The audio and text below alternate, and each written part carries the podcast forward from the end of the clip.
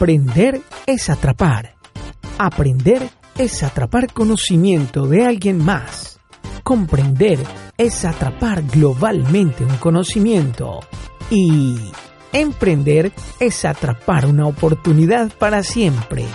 Bienvenidos en Escuchando Ando. Hoy emprenderemos y aprenderemos con... Ok, mi nombre es Luis Bermejo, fundador de Alaya Capital, eh, y los invito a que escuchen el podcast en Escuchando Ando. Escuchandoando.com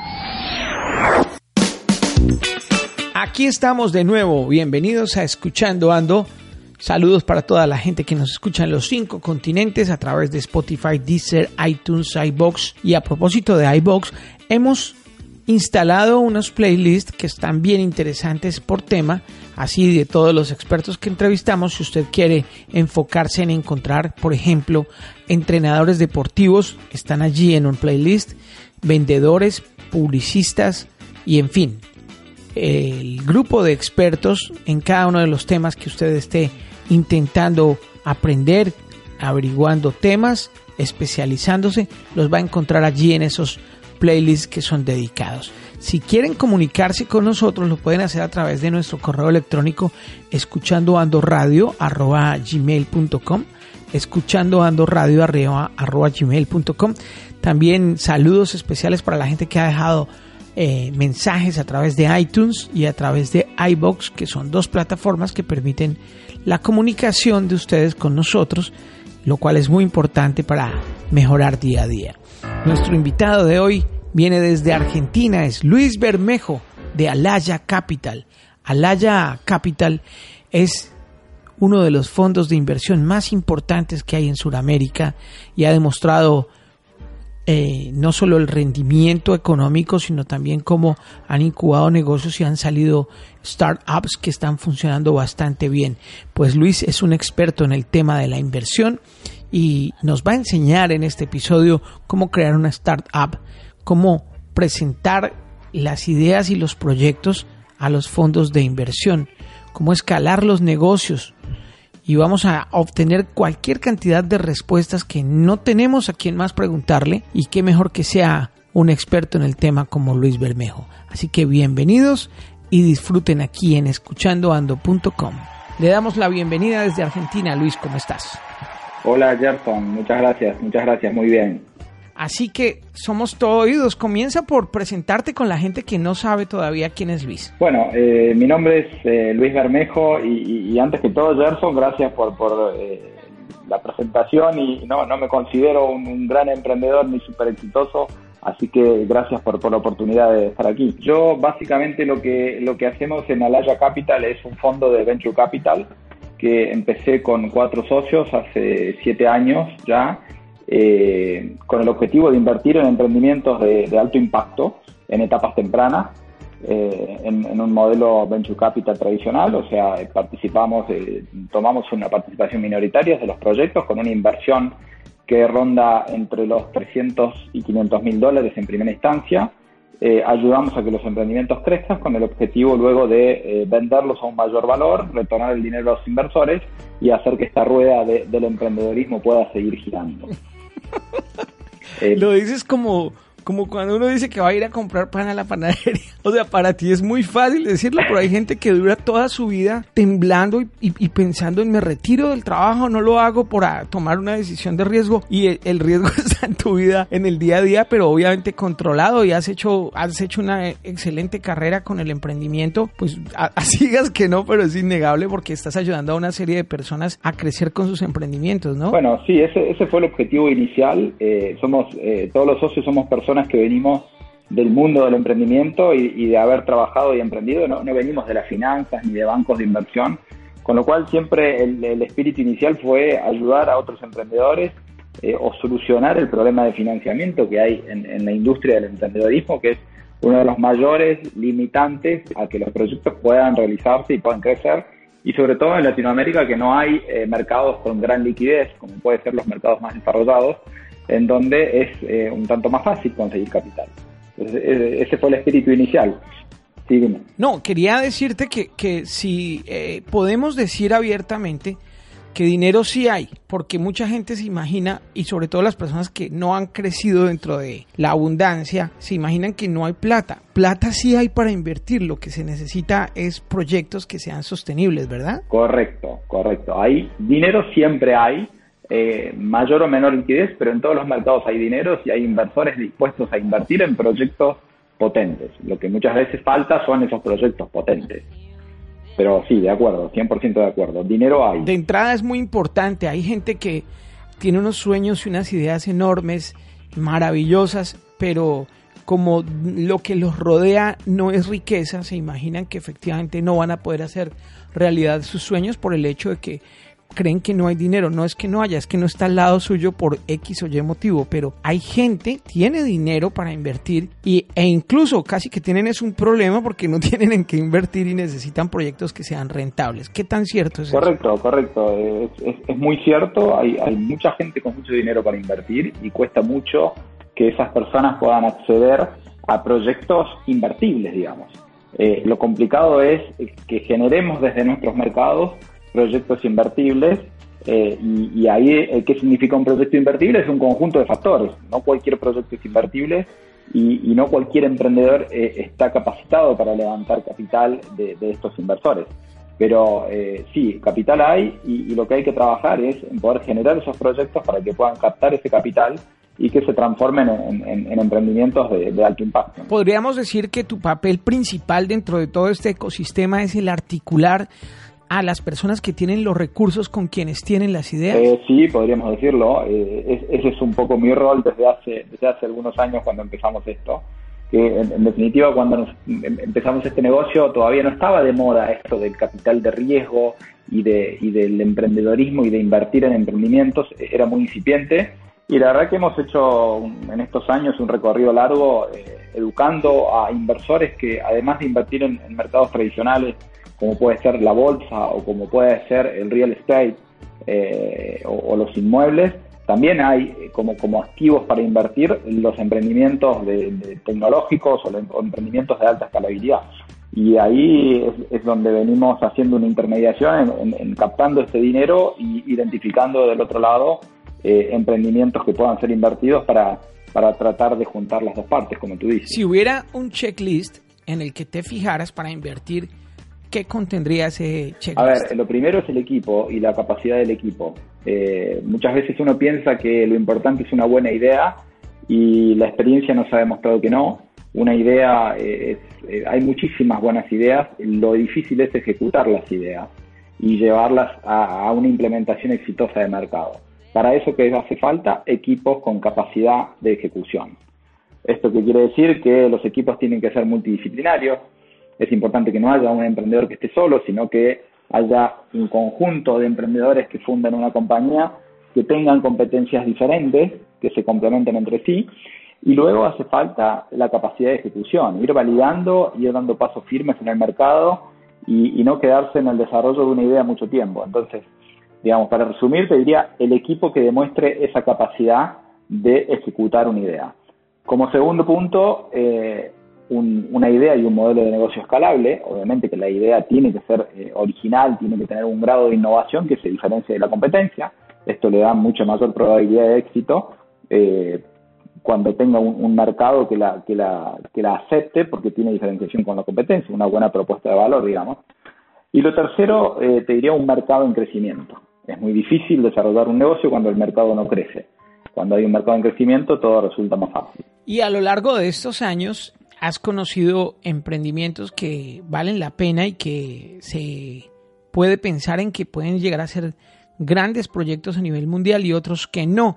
Comencemos por los que has trabajado y que realmente te han sorprendido positivamente. Bueno, eh, a ver, hay muchos, hay muchos proyectos que, hemos trabajado y que nos han sorprendido positivamente. Hay, hay varios de los que hemos invertido que, han sido casos, eh, casos de éxito. Hay proyectos que me hubiera gustado invertir y que han sido muy buenos casos de éxito también. Eh, a ver, si te tuviera que nombrar casos concretos, un proyecto en el que estamos invirtiendo desde, hace, desde el año pasado, eh, fue la primera inversión que hicimos, es un proyecto que está escalando hoy globalmente, se llama Burn to Give, es un proyecto de triple impacto, que también se ha puesto mucho de moda ahora. El triple impacto se refiere a proyectos que no solo buscan un impacto económico, sino que también buscan un impacto social y ambiental. Eh, este proyecto se llama Bound to Give y básicamente lo que hace es una app que mediante tecnología permite que cuando una persona realiza deportes y quema calorías, pueda haber una compañía que compre esas calorías y done dinero para que se alimenten niños desnutridos. O sea, es una empresa que ha logrado eh, resolver el problema, trasladar el problema de la malnutrición y de la obesidad, tecnología eh, de por medio para lograr transformar obesidad y en, resolver eh, desnutrición, digamos. Es un proyecto que está escalando, la verdad que espectacularmente en todo el mundo y esperamos que sea uno de los casos de éxito en, el corto plazo. ¿Qué tan buen negocio es invertir en startups? Eh, ojalá que muy buen negocio. Mira, hasta aquí eh, es, una muy buena pregunta porque la industria, sobre todo en Latinoamérica, es muy nueva y todavía no hay casos de éxitos de fondos de inversión como el nuestro que hayan cerrado ciclos. Eh, con lo cual, no hay cifras ni estándares todavía públicos Sí, lo que te puedo decir es que nosotros, por ejemplo, ya estamos en nuestro segundo fondo y el primer fondo que invirtió en siete compañías, de ese fondo ya vendimos tres compañías y ya tiene un retorno positivo, ya devolvió el capital a los inversores y ya tiene un retorno positivo. Con lo cual, eh, estamos siendo rentables, ya hemos logrado ser rentables y esperamos hacerlo muchísimo más con el segundo fondo. Ahora, volviendo a la pregunta inicial, ¿qué tan rentable es invertir en, startups? Y la verdad que es un negocio de altísimo riesgo, en donde los que hacemos este negocio en general no es por la rentabilidad, sino que nos mueven eh, otros motivos que, tienen que ver con eh, el, impacto que esta genera y esperamos tener rentabilidad cuando estos ciclos cierren. Pero la verdad que es un negocio de altísimo riesgo y quien invierte tiene que saber que está invirtiendo en riesgo y nada nos garantiza que tengamos una rentabilidad asegurada. Un ejemplo en números que te haya sido satisfactorio. ¿Invirtieron cuánto y se ganaron tan y se ganaron cuánto en cuánto tiempo? Mira, en las, las cifras eh, no, no, son oficiales en números concretos. Lo que sí te puedo decir es que eh, el primer fondo hemos multiplicado por tres lo invertido eh, en un periodo de en un periodo de cinco años lo cual es una tasa de rentabilidad alta para un mercado tradicional, pero no tan alta para un mercado de riesgo. Eh, y en este momento, por ejemplo, el fondo que estamos invirtiendo es un fondo de 20 millones de dólares y esperamos multiplicarlo por 5. Venimos eh, en on track, eh, la verdad que bastante bien, estamos a mitad del periodo de inversión y venimos hoy con una expectativa de, de, estar arriba de ese 5, 5X de multiplicación si yo tengo dinero y quiero invertir, ¿a dónde me dirijo? ¿Con quién hablo? ¿Qué tengo que hacer? Mira, depende, eh, a ver, el perfil de riesgo y la cantidad de dinero que tengas, pero si tienes, en general se aconseja que en esta industria inviertas, inviertas no más del 10% de tu patrimonio. O sea, lo primero que tienes que saber es que como inversor tienes que tener un portafolio diversificado. Entonces, una vez que tengas dinero eh, en banco y luego tengas un poco más de dinero en acciones, en la bolsa, eh, otro dinero en, inmuebles o en real estate y, de esa manera diversificas tu cartera y se aconseja que no más del 10% esté en riesgo. Y ahí yo te diría que tendrías que buscar eh, gestores de fondos de capital de riesgo que te den la suficiente transparencia y, demostración de capacidad de ejecución para poder invertirlo. Lo mismo que yo hago cuando busco startups, debería ser un inversor cuando busca invertir en fondos.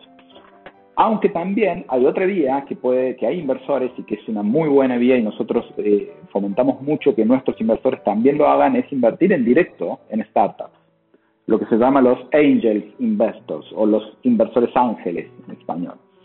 Son en general empresarios que de alguna manera se sienten con capacidad de poder invertir en directo en una startup que generalmente tiene relación con su know-how o con su experiencia profesional.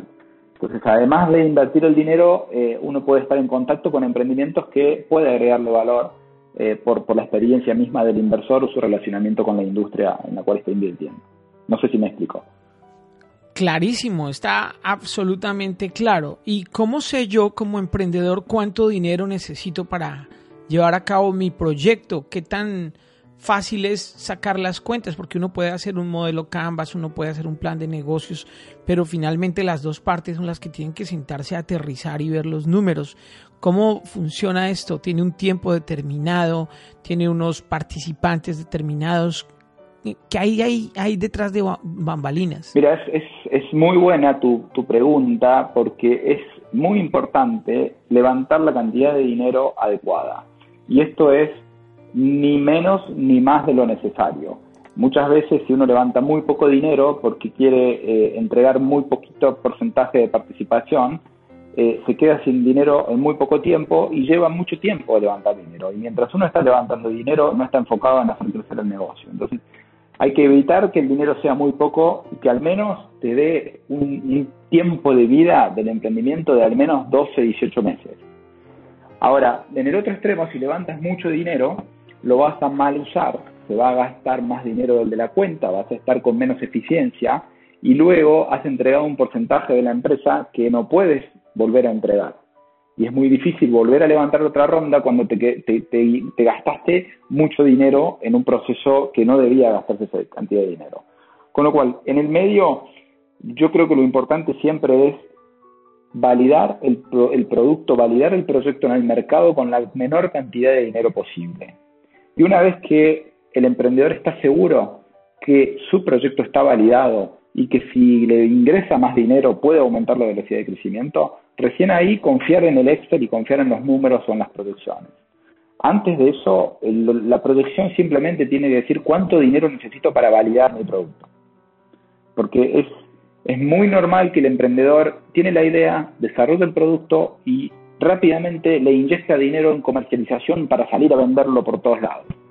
Y típicamente fracasa, fracasa y fracasa si no hace un proceso de validación de mercado que lleva tiempo, que es tedioso, pero que es sumamente importante para estar seguro de que cuando uno gasta el dinero en comercialización, tiene un producto que está maduro para el mercado en donde está queriendo venderlo. ¿En qué momento se habla de porcentajes y existe en el mercado algún tipo de promedio que uno pueda decir el porcentaje de participación para un inversionista es tal y para un industrial es tal? Mira, eh, se habla, en, general se habla cuando uno recibe inversión, tiene que hablar de porcentajes. Hay, hay un mecanismo de inversión que es notas convertibles o deuda convertible en donde para evitar hablar de evaluación o de porcentajes, se puede invertir con una deuda convertible sujeta al valor de la próxima ronda. Pero de todas formas uno tiene que hablar de porcentajes y te diría que eh, hay algún estándar de comparables eh, de evaluaciones o de porcentajes dados por eh, la industria de las aceleradoras y por los fondos de venture capital.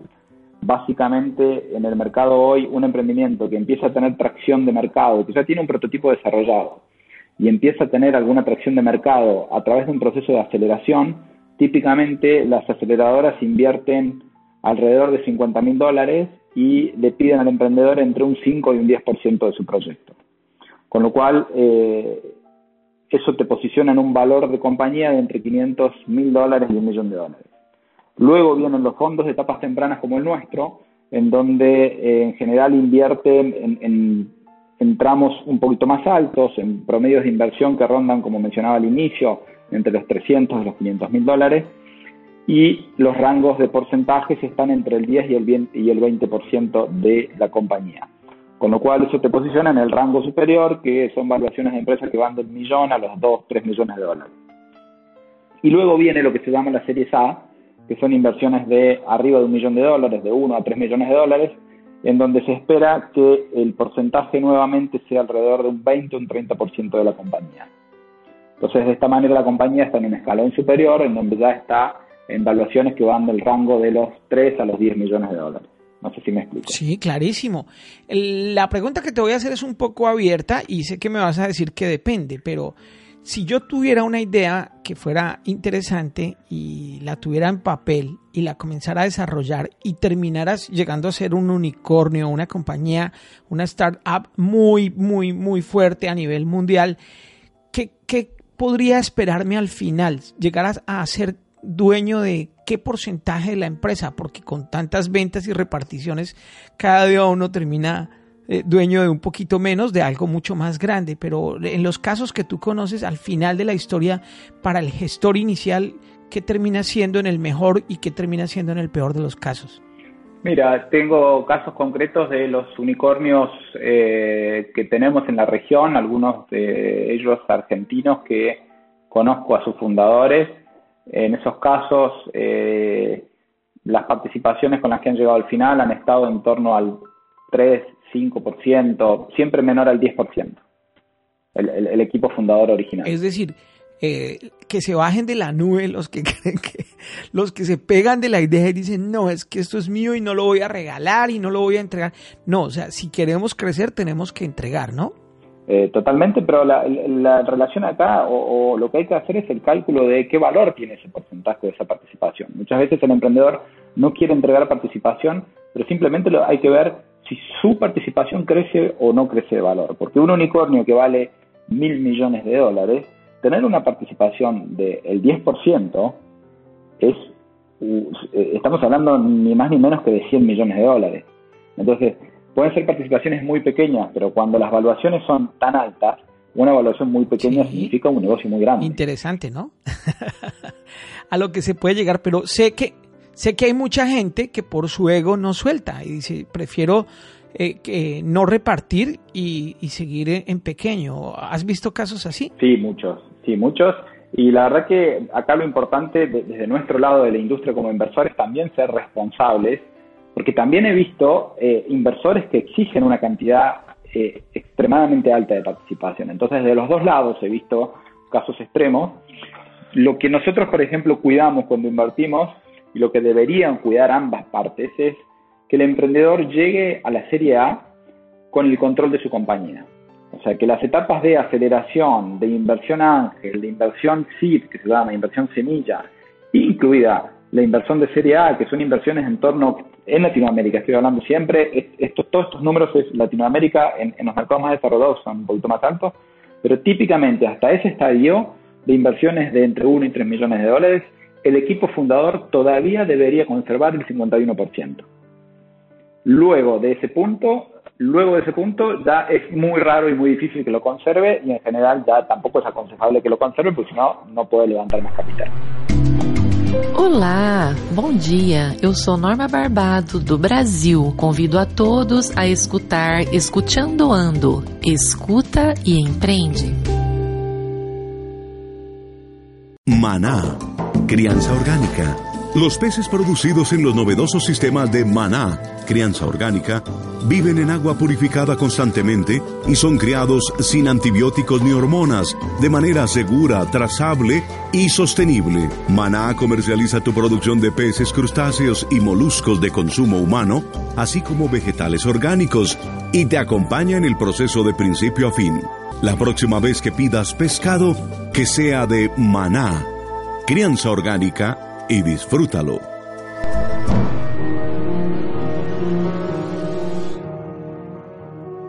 Muy bien, la manera en la que los emprendedores trabajan tiene aciertos y desaciertos. ¿Cuáles crees que son los principales desaciertos a la hora de arrancar un proyecto que hace que esos posibles aliados o socios eh, salgan corriendo? Mira, a ver, en mi experiencia los principales desaciertos son eh, minimizar la dificultad de penetrar un mercado eh, y sobre todo, un poco lo hablaba recién, el no validar correctamente y pensar que tiene un producto eh, maduro para un determinado mercado y, resulta que cuando uno va a ejecutar la estrategia choca contra una pared porque el mercado no está preparado tal cual uno lo esperaba.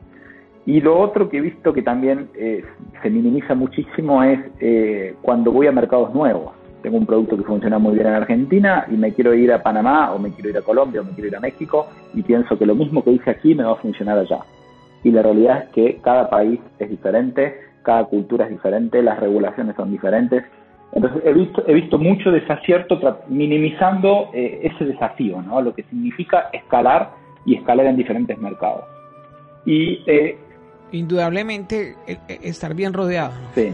Y lo otro es armado de equipos. Eh, el, mayor desacierto que, también veo es que eh, uno piensa que puede hacerlo todo y la realidad es que la mayor probabilidad de éxito está en equipos multidisciplinarios. Eh, y, si nos damos vuelta y, tengo que ver el mayor acierto de emprendedores, de nuevo es el armado de equipos multidisciplinarios. Cuando hay equipos multidisciplinarios, eh, la, probabilidad de éxito aumenta y, esto muchas veces es difícil de hacer porque uno naturalmente tiende a juntarse con los iguales.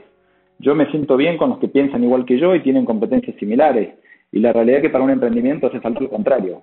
Necesito gente que piense diferente que yo, que tenga habilidades totalmente diferentes para que me pueda complementar, para que me pueda poner en, cuestión mis ideas y en, definitiva eh, hacer que la suma del todo sea más que la suma de las partes. ¿Cuál es la manera en la que prefieres recibir la presentación de proyectos e ideas? Mucha gente habla que del discurso del elevador, que el modelo Canvas, que un plan de negocios, pero en tu punto de vista, ¿de qué manera es la manera más correcta y más práctica de armar y presentar un proyecto? Para mí lo más correcto es un deck, eh, el, pitch deck que, que, se llama, que es una presentación de no más de 10 hojas con poco texto y mucho gráfico, que en definitiva, el, emprendedor tiene que tener, por ejemplo, en, cuenta que, por ejemplo, a nosotros nos están llegando eh, alrededor de 40 en proyectos por semana que tenemos que mirar. Si bien somos varios en el equipo que eh, procesamos los proyectos, tenemos que mirar 40 proyectos por semana, lo cual eh, hace que uno le pueda dedicar muy poco tiempo y solo va a, avanzar el proyecto que tenga algo que, me hizo frenarme o me hizo prestarle atención. Entonces es importante que sea una presentación sumamente sintética de pocas hojas, y que tenga la información básica de cuál es la propuesta de valor, cuál es la diferenciación con la competencia, cuáles son las del equipo y cuál es el punto de los, hitos logrados, cuál es la atracción de mercado, cuáles son esos datos que demuestren que el producto está empezando a entrar y correr bien en el mercado. Eso de la manera más gráfica posible y con el menor texto posible. Últimamente se habla mucho de los océanos azules por aquello de, este famoso libro y esa cultura empresarial del Océano Azul. Si es tan así a nivel de empresas y de personas que quieran invertir, es decir, no hay esa competencia ni esa rivalidad tan fuerte en el ambiente o sí lo hay. No, yo creo que no lo hay. Hay eh, en, el ambiente de inversores hasta el momento hay un buen espíritu de colaboración. Eh, si bien hay, hay algo de competencia, obviamente no se puede negar y hay mucho, hay muchos egos Digamos, hay muchos inversores que en general el, inversor es alguien que fue exitoso ya. Para administrar dinero, ya sea propio o ajeno, de alguna manera te fue bien antes administrando y gestionando cosas. Entonces, hay, eh, es un mundo de egos en donde ahí se genera algo de competencia. Pero en general hay un espíritu de colaboración y hay un punto que facilita este espíritu de colaboración que es compartir riesgo. Cuando yo miro un emprendimiento y tengo que tomar la decisión si invierto o no invierto, estoy arriesgando mi dinero. Si ese mismo emprendimiento lo mira otro inversor, otro fondo, que tiene ideas diferentes a las mías y capacidades diferentes a las mías, y también le interesa el emprendimiento, a mí me sirve decir, eh, bajemos el riesgo, vamos, vamos a mitad cada uno con la inversión, nos eh, validamos mutuamente eh, el, proyecto y asumimos menos riesgo y diversificamos más el portafolio. Esa es una estrategia que la verdad que nos sirve mucho los fondos y nosotros somos un fondo que prácticamente en todos los deals que hacemos estamos co-invirtiendo con algún otro inversor o fondo. Idealmente cuando nosotros estamos invirtiendo de México hacia abajo en toda la región y, obviamente tenemos mayor capacidad operativa en, el Cono Sur, en Argentina, en Chile. Cuando hay emprendimientos de México que me vienen a buscar para invertir y obviamente que voy a buscar un fondo de México que co-invierta conmigo y me valide lo que yo estoy viendo de su mercado. Hmm, muy buena idea. Luis, cuando yo hago una proyección de mi negocio o de mi emprendimiento, lo más sano es que lo visualice a cuántos años, porque hay gente que lo hace a muy poco tiempo y otros a mucho. ¿Qué es lo mejor? Mira, a mí me gusta eh, que el emprendedor visualice su negocio a 5 o 10 años eh, en cuanto a dónde quiere estar, pero a nivel de proyecciones económicas, la verdad que con 3 años es altamente suficiente porque lo importante en cuando uno proyecta el negocio, o por lo menos lo que yo miro cuando veo proyecciones, es la lógica que usó ese equipo emprendedor para proyectar y no tanto las proyecciones en sí mismas porque sé que ninguna se cumple, de ninguna, nunca, nunca jamás una empresa en etapas muy tempranas cumplió sus proyecciones. Siempre fueron rotundamente diferentes. No digo peores, en algunos casos fueron mejores, pero siempre fueron muy diferentes. Es muy difícil planificar cuando uno no tiene madurez en lo que hace. Entonces, y, hay, hay una cantidad de supuestos y de variables que uno no conoce que eh, es imposible eh, planificarlas a todas. Con lo cual, a mí lo que me gusta es ver una lógica, la lógica que se utilizó para proyectar, la profundidad, el profesionalismo que uno, que uno emplea para hacer un estudio hacia adelante, más que los números en sí mismos. Y lo que me gusta ver es una visión del emprendedor hacia dónde va a estar en 5 o 10 años para adelante. Con la realidad actual tecnológica y digital, ¿qué tan necesario es que esté casado el proyecto con algo digital y tecnológico? Con el Internet de las Cosas y con toda esta movida que hay, que es un nuevo mundo. Es necesario que todas las empresas se fijen en ello y tú te fijas en ello a la hora de pensar en, invertir en un proyecto. Eh, sí, definitivamente. Eh, nosotros invertimos en todos proyectos de base tecnológica y dentro de la base tecnológica nosotros miramos mucho los atributos que definen a las organizaciones exponenciales siguiendo la metodología, nosotros seguimos mucho la metodología del de, eh, libro de Salim, que, es la escuela de eh, Singularity University, que habla de qué características tienen que tener las, las organizaciones para ser exponenciales, y esto tiene que ver con eh, escalabilidad a través de lo digital, tiene que ver con apoyarse en activos de terceros, con economía colaborativa, con generar comunidad y engagement, todo ese tipo de variables facilitan a que un modelo de negocio sea más fácilmente escalable. ¿Dónde ves en unos años Alaya Capital? Alaya Capital en unos años eh, va a estar eh, con un fondo 2, que es el que estoy invirtiendo actualmente, con una historia de éxito eh, fantástica, y administrando el fondo 3, que va a ser de al menos 80 millones de dólares. ¿Crees que se vinculan muy poco las mujeres en el tema del emprendimiento o hay una tendencia eh, que va creciendo a que las mujeres emprendedoras estén metidas en este tipo de negocios? Eh, sí, la tendencia está creciendo. Eh, creo que lamentablemente hay, históricamente ha sido eh, bastante escasa la presencia de mujeres, pero creo que viene creciendo. La verdad que no sé el motivo, creo que por básicamente como, como en muchas o la mayoría de las industrias, han sido predominadas más por los hombres, pero creo que viene creciendo eh, y la verdad que hay muchas iniciativas para fomentar que esto crezca.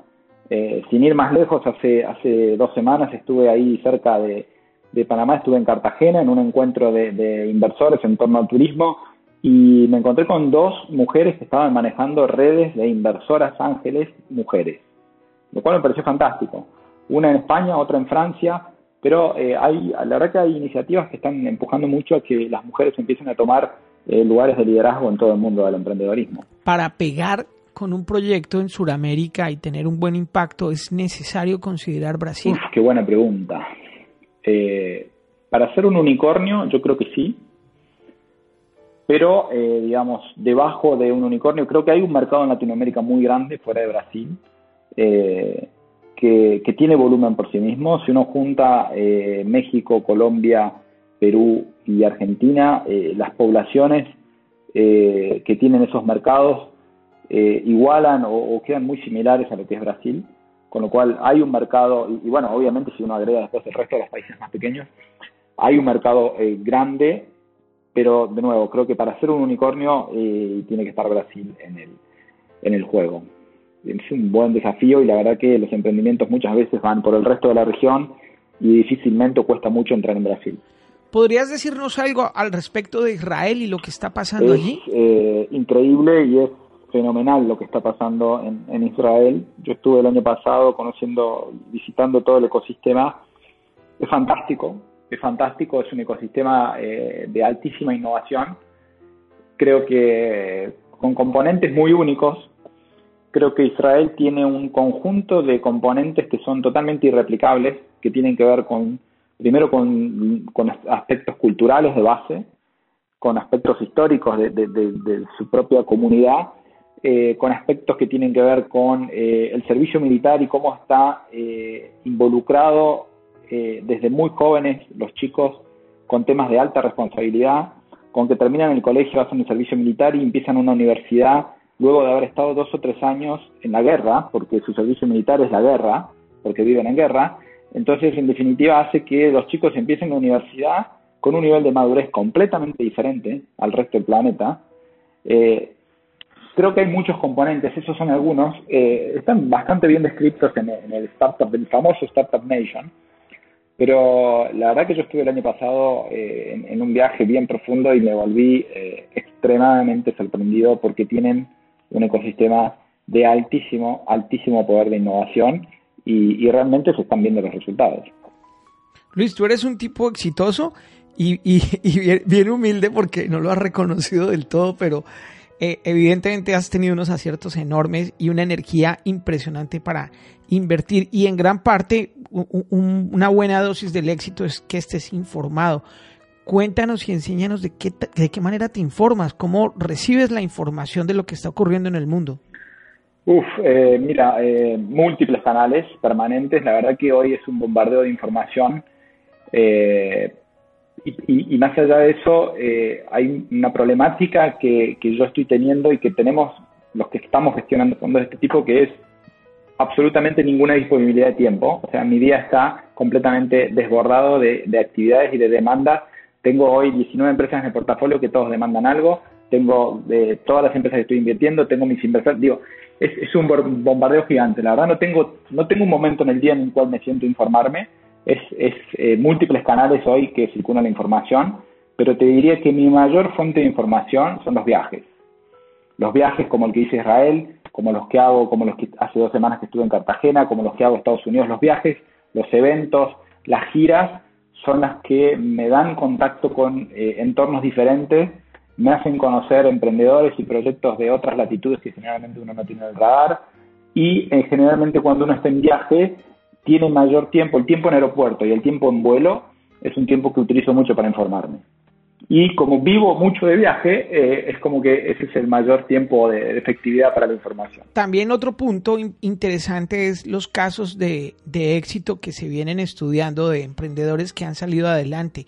¿Cuáles nos quisiera citar que nos permitieran iluminarnos un poco y aprender más sobre cómo hacer las cosas? Bueno, a ver, eh, yo tengo los emprendedores cercanos que veo hoy. Eh, los, unicornios argentinos son, son todos casos que yo he seguido de cerca y, conocido, caso eh, Mercado Libre, caso Despegar, eh, como para nombrar dos que están en toda la región eh, y han hecho un, recorrido fantástico, pero un recorrido fantástico de varios años de la, de la camada anterior a la que estamos viendo hoy,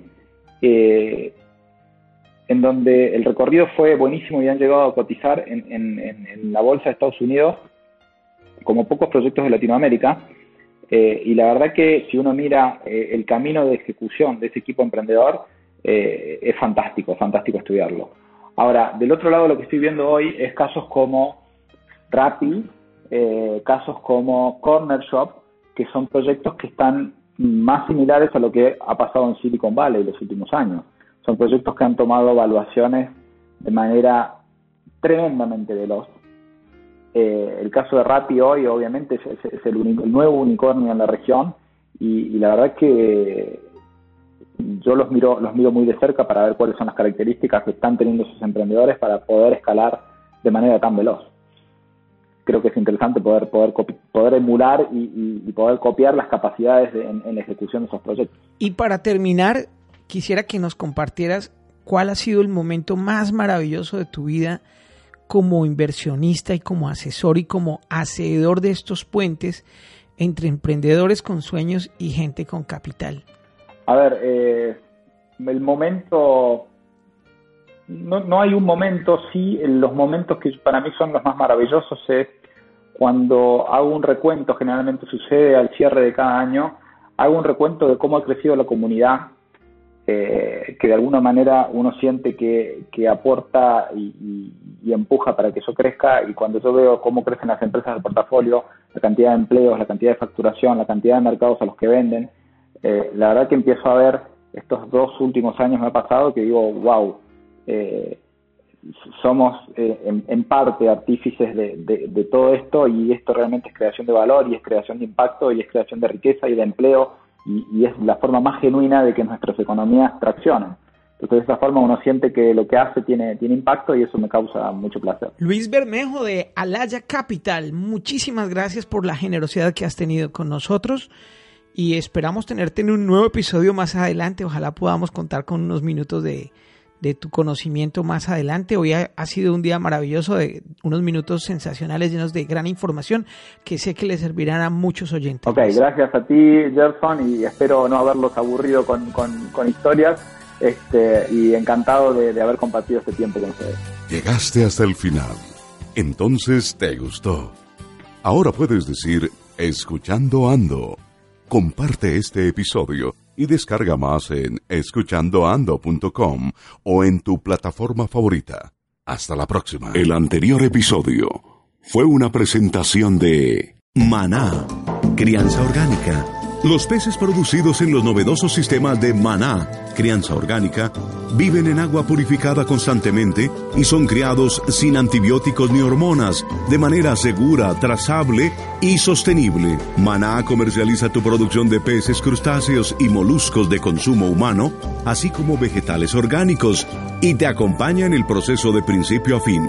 La próxima vez que pidas pescado, que sea de maná, crianza orgánica, y disfrútalo. Y ahora que ya has disfrutado de las buenas nuevas, no te quedes con esto para ti solo. Suscríbete a nuestro canal escuchandoando.com. Es gratis y comparte con la mayor cantidad de personas en el mundo esta información positiva, esta experiencia inspiradora. Recuerda que estamos en todas las plataformas digitales. Comparte, comparte. Two days ago, I had this nice, simple life. Este fin de semana, Escuchando Ando se dirige a Cartagena de Indias, Colombia. Este viernes 24 de mayo a las 11 de la mañana en Escuchando Ando a través de las plataformas digitales y de Facebook Live compartiremos con Natalia Reyes, la nueva protagonista de Terminator 6 Acompáñanos y haz tus preguntas. Compartiremos con ella desde Cartagena de Indias. Escuchando Ando en el lanzamiento de Terminator 6 con Natalia Reyes. Hasta la vista, baby.